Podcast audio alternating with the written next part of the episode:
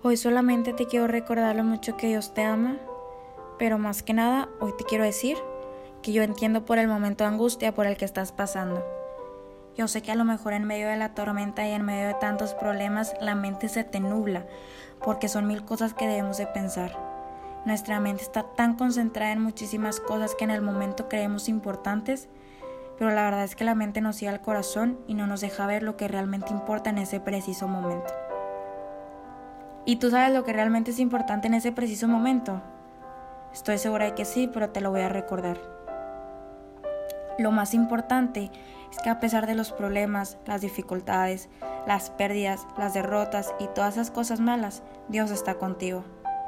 Y tú a lo mejor te preguntarás que cómo puede ser posible que Dios esté contigo si a lo mejor tú eres una persona que no ora todos los días, que no comulga o que tu fe no está al 100.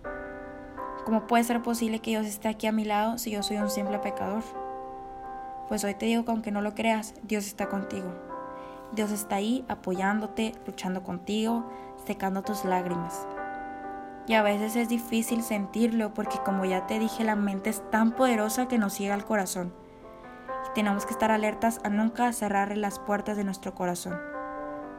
Acuérdate que Dios siempre está tocando las puertas de nuestro corazón todo el tiempo esperando que lo dejemos entrar y que lo dejemos quedarse para siempre. Porque Él anhela y desea una relación de amor. Imagínate qué tan grande y qué tan especial eres para que Dios piense en ti y que una relación contigo. Cuán grande es el amor de Jesús que haya muerto y resucitado por ti. Que Dios pensó en ti y dijo, el mundo necesita a alguien como tú. Nunca le cierres las puertas de tu corazón a Dios, porque cuando se te acaben las fuerzas y creas que la batalla esté perdida, ahí va a estar Él, para pelear y para ganar por ti.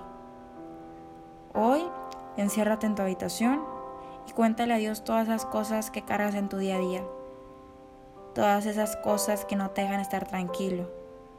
Él ya las sabe porque es Dios y porque sabe lo que necesitamos antes de que le digamos. Pero lo que realmente Dios quiere es que se lo dejemos en sus manos. Que nos encarguemos de orar para que Él se encargue de obrar para nuestro bien.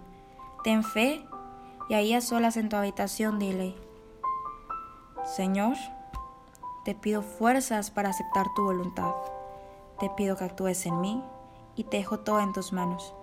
Gracias por haberme amado y porque aunque haga mil cosas que te lastiman, nada es suficiente para que me dejes de amar. Gracias por tanto y perdón por tan poco. Te abro mi corazón, trabájalo y trabaja en mi vida. Y ahí, aunque no lo puedas ver, Dios está abrazándote y con una sonrisa enorme porque lo dejaste entrar en tu corazón.